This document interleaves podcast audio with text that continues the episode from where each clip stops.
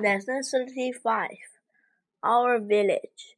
This is a photograph of our village. Our village is in a valley. It is between two hills. The village is on a river.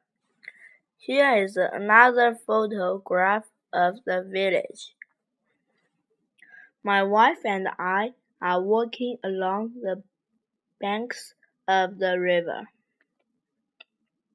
We are on the left.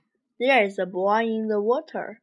He is swimming across the river. Here is another photograph. This is the school building. It is beside the park. The park is on the right. Some children are coming out of the building. Some of them are going into the park.